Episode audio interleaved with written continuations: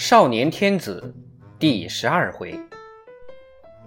上一回我们讲到，对于陈明夏的处置问题，庄太后表达了自己的意见，既给皇上留了面子，又给满臣以满意的交代。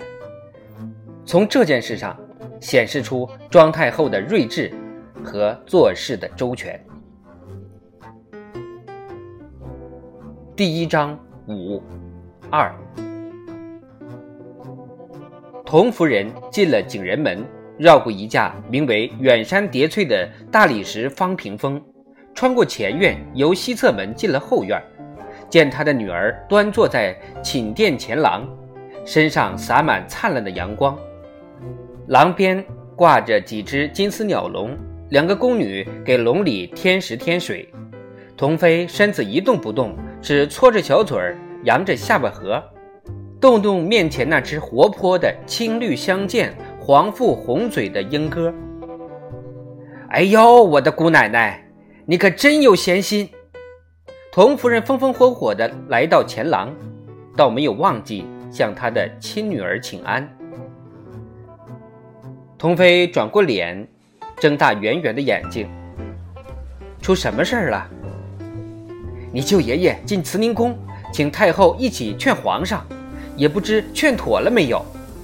皇上要是非赦免那个姓陈的南蛮子不可，那可怎么办哟？童妃今年刚刚十四岁，进宫时是个十足的毛丫头，还在玩抓子儿的年龄。因为想娘，几乎天天哭鼻子。近年渐渐学会不哭了，却又怀了孕。自己还是个离不开妈妈的孩子，眼看又要当妈妈了。真是又惊又怕，又喜又忧。他的小小的心里只装得下三个人：皇上、太后和他未出世的娃娃。别的他无暇去想，也没有兴趣。对这些朝政，他更是一点不懂。童夫人进宫后，对他多方开导，他依然不怎么开窍。这时便说：“一个汉官射不射的，有什么了不起？”哎呀，我的姑奶奶！我跟你说了这么些日子，感情白费唾沫。这姓陈的南蛮子，揪了一伙子汉官，专跟咱们过不去。不就是退还圈占民地的那事儿吗？皇上说叫退，就该退嘛。童妃在支持皇上这方面毫不含糊。退百十亩地算什么？对咱们也不过是九牛一毛。可那姓陈的蛮子又要杀冲头人了，又要处罚地方官了，明摆着要倒咱们的架子，打咱们的威风啊！他要成了事儿，还有咱们齐人的好果子吃吗？童飞稚气地望着母亲，童夫人一拍手，叹着气叫一声：“我的小冤家，这事儿还挂着你呀！”我，童飞耸了耸细细的眉毛，有点惊讶。可不咋的，童夫人赶紧把女儿搀进卧室，扶她在又软又厚的床上躺好。等宫女们都到外间去了，童夫人才坐在床边的绣墩上，压低声音开门见山地问：“你就不想当皇后？”这话太尖锐了，童妃的脸刷的红到脖子根，简直像一块红胶。连额上唇边那些黄褐色的蝴蝶斑也被红晕盖过去了。她尽管入世不深，许多方面还是个孩子，但对自己的地位却非常敏感。皇后被废以后，她常常半夜醒来，悄悄地祷告苍天神佛，保佑她能有继位之分。这是她的秘密，平日绝不敢有所流露。她本能地感到，如果这事非分之想被人发现，定会招致皇上的厌弃。温厚慈爱的皇太后也会憎恶他，他将如皇后被废为静妃，永居侧宫那样，被贬为庶妃或贵人，永无出头之日。他的从不敢出口的隐秘，竟被母亲一语道破，窘得他眼泪都要掉下来了。脸红什么？童夫人心直口快。现今皇上虽有一位皇子、两位公主，可他们母亲位分低。主位娘娘里，你第一个有喜，我看你这肚子尖、花花脸，准生儿子。母以子贵，历来如此，还有什么说的？”童妃微微一皱眉，连忙伸手抚摸自己突出的腹部，不安分的小东西正在肚子里踢脚伸拳。童夫人的话其实多余，童妃自己想过何止几百回。你既立皇后，原是十拿九稳，偏偏这姓陈的蛮子跟咱们作对，皇上要赦他，对咱家算个啥意思？你当皇后还有啥指望？童妃愣住了，她真不曾想到这一层。你说我能不着急上火吗？你当没事人似的，你也该抽空子给皇上念叨念叨，可不能喝那蛮子的迷魂药。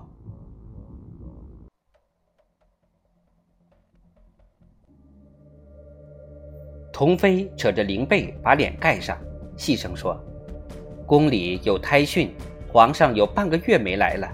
再说嫔妃不许御政，这是家法，我不能。童夫人呆了半天，说：“真是的，好端端的美事儿，要是败在南蛮子手里，老娘我死不瞑目。这南蛮子究竟有什么妖术，迷得这些人把祖宗的规矩都忘了？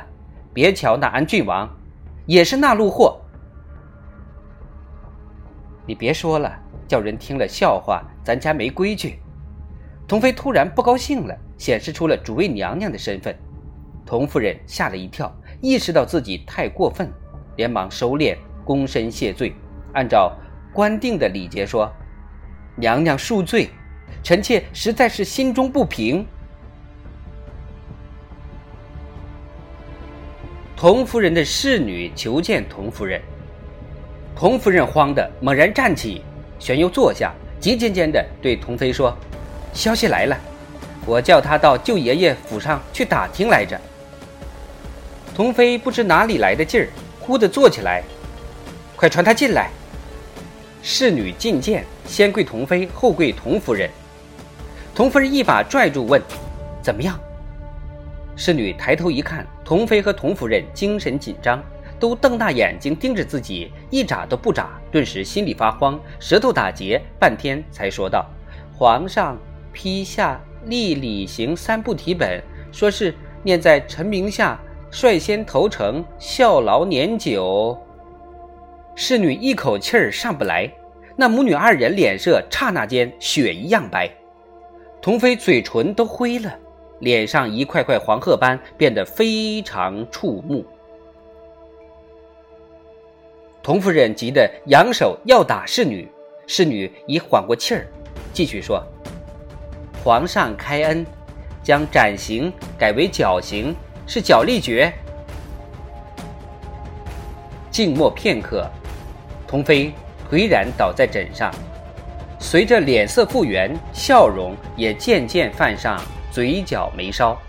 童夫人乐得手舞足蹈，放声大笑，说：“好皇上！”好皇上，这才是太祖太宗的好孙子。他拍着大腿，爽快地说笑着，透露出早年部落妇女的带有男性味道的豪气。他扯住侍女，又问：“就这些，还有吗？”侍女想了想，御史李承祥免死，留图圣经，二十九名汉官分别予以革职降级、罚俸处分。童夫人乐不可支，推了侍女一把，去回府给我拿几件衣裳，今晚赶回宫里来。这分明是要侍女回童府报喜。侍女会意，匆匆往宫殿间领腰牌去了。宫女侍女都不在跟前，童夫人兴致更高了，哈哈，这一回你爹能当国丈，我叫啥呢？国丈娘。你兄弟可就是正牌的国舅了，封王咱也不想，可封个公侯太师啥的，总错不了吧？永平府那些个田地都封给咱家好了，皇后的娘家看谁还敢争？又拉着女儿的手，怜爱备至的抚摸着，笑眯眯地说：“你从小就命贵，好几个有名的老道都算你大富大贵，有个老和尚还指实了说你有皇后之分。我们心里明白，不敢告诉你。打你一进宫，我们就盼望着这一天了。他再也坐不住了，在屋里走来走去，兴奋地大声叨叨：“可得敬谢老天，敬谢神佛保佑！快快，我得立马给佛爷烧炷香。”他找来线香点着，跑到卧室后的小次间，那里供着一尊金佛像。他举着香拜了又拜，嘴里不住地念着祷词。不一会儿，他觉着有人挨着他跪了下来，回头一看。那身子笨重、相貌娇小的女儿也举着线香，满脸喜悦和虔诚，对着金佛像频频祷告：“万岁爷善起！”管善太监向站在一盆牡丹花前发愣的福临跪禀，福临无可奈何地回到东暖阁。他此时毫无胃口，连眼皮儿都不抬。吴良辅乖巧地走了过来，用眼色支开了百善太监，笑道：“万岁爷批本批了两个时辰，怎么也得进点善。”并接着话茬说：“童娘娘日子近了，是得好好保养。要是但遇一位太子，可是大清的鸿福啊！”福临心头一动：“太子为什么是太子？童妃想当皇后，她凭什么？”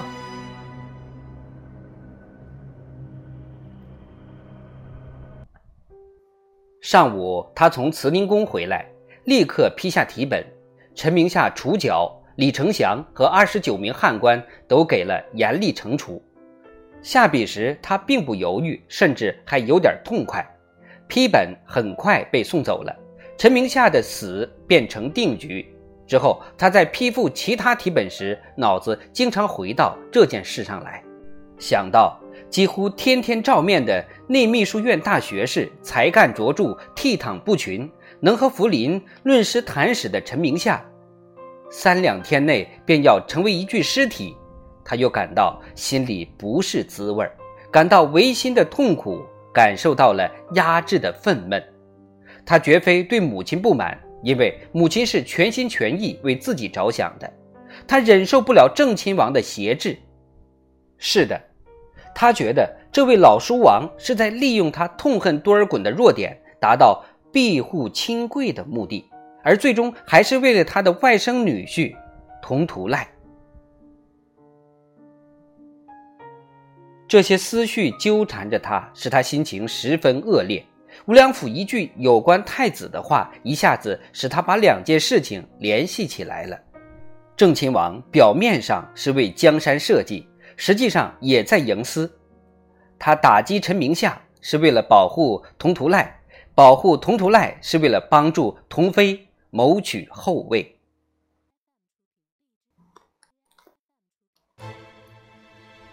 福临站在一排排蓝缎遮掩的巨大书橱边，紧紧抿着嘴唇，下巴凸了出来。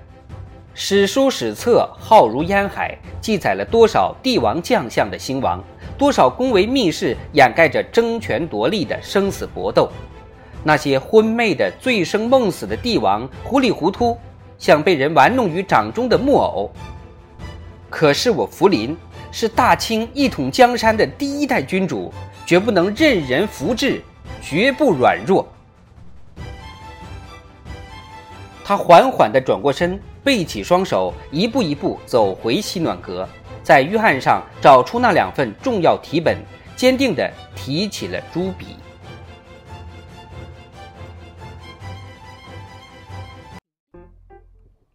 童夫人的侍女回到景仁宫，已是上灯时分。童妃母女的喜气，因为皇上赐给佳肴更加炽热。童妃脸上一团娇慵，流露出愉快和满足。童夫人不住声的又笑又说：“想想啊，上午批本搅了那蛮子，中午就来赏赐御窑，皇上的心意还不明白吗？有情有义呢。”他不再压低嗓门，满院都能听到他的声音。这扇具多漂亮，多精致！瞧见吗？这是龙盘，还是黄龙盘呢？这些紫龙碟、接龙盘，给你送点心，准有意思。这可不是小事儿。咦，你站在这儿干什么？进来呀！他发现侍女悄悄地站在门边，伸手把他拽进来，问：“家里人都乐坏了吧？你家老爷再也不用吊着他那大马脸了。”这可是托姑奶奶的福，你怎么不说话？侍女跪下，低头说：“禀夫人，禀大人。”童夫人心绪正好，很爽快。有什么为难事，尽管说。禀夫人，圣旨下到府了，说是圈占的永平府民地一概退还，不敢受理民祠的县府州官停职待参。老爷罚俸三月，降二级。啪的一声，童夫人抡起胳膊抽了侍女一耳光，跺着脚喊道：“你胡说，小贱人，看我不鞭死你！”侍女连忙叩头呜咽道：“奴才有多大胆量，敢捏造圣旨？”童妃脸色一变，张嘴倒吸一口冷气。把手指咬在唇齿间，抽抽噎噎地哭了。童夫人心乱如麻，顾不得细问侍女，连忙回身搂着女儿安慰：“快别哭，伤了胎气，可不是闹着玩的。小孩子家嘴没遮拦，胡说八道，别听他的。”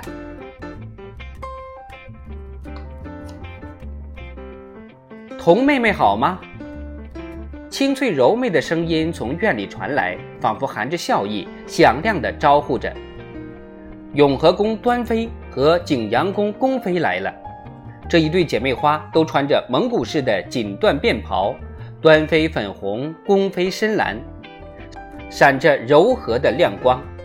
这是两位科尔沁蒙古王宫的格格，难得来景仁宫串门。同妃有喜以后，他们更不舒坦。只是慑于皇太后的威严和宫里的规矩，不敢行于辞色。这会儿他们来做什么？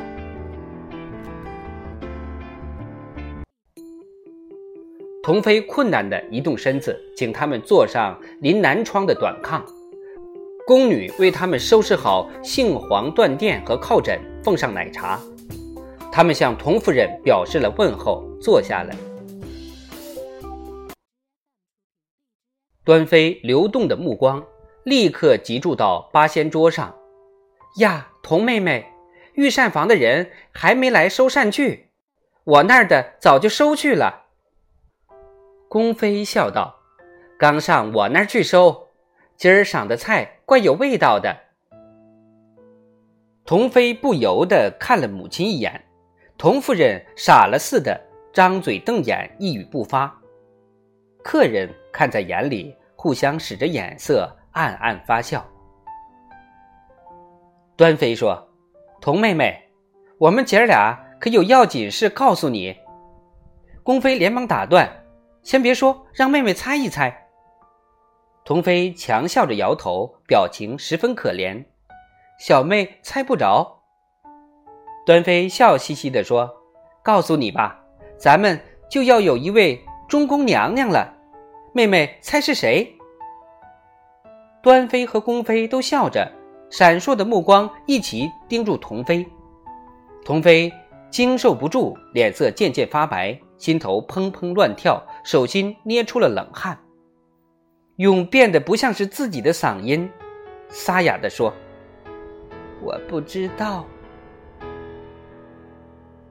端妃柔媚的笑容里含有显而易见的幸灾乐祸。还是我们科尔沁蒙古格格，咱们皇太后的侄孙女，静妃的侄女。宫妃补了一句：“今儿下午皇上的谕旨。”童妃耳中嗡嗡乱响，冷汗顺着背沟流。他们又说些什么？她完全没听明白。她强笑着，挣扎着，把端妃和宫妃送出宫门。晚风。送来他们的窃窃私语。还当自己能爬上去呢，不就仗着肚子里有货吗？这下子可好了，看他还张狂。童飞感到恶心，眼前金花直冒，身子一软，晕了过去。当晚，太医被紧急召进景仁宫，上夜的敬事房太监、御药房首领太监急得团团转。童飞的呻吟已变成可怕的嘶叫了。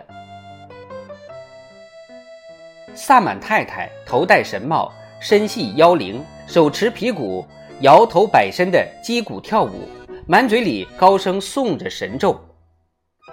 鼓声铃声随着他越来越快，若癫若狂的舞动和叫喊，响得越急越乱。他从景仁门跳进前院，跳上月台，又在寝殿门口。跳住！童飞的阵阵哀嚎，童夫人带着哭声的劝慰，仍然透过跳神的鼓铃声传了出去。黎明前，夜色最浓，天光最暗之际，一声婴儿的啼叫冲破黑暗，飞上天空。他拼命地哭叫着，哭叫着，仿佛受了极大委屈，又愤怒又响亮。用力呼吸着人间甘美的又充满苦难的空气，他将走过漫长的一生，完成宏伟的大业，英名永留史册。但他的第一阵啼哭和所有婴儿并无不同，也是一首动人的生命之歌。第一颗晨星升上来了，默默俯视着九重宫阙。随在晨星之后，是渐清渐亮的黎明。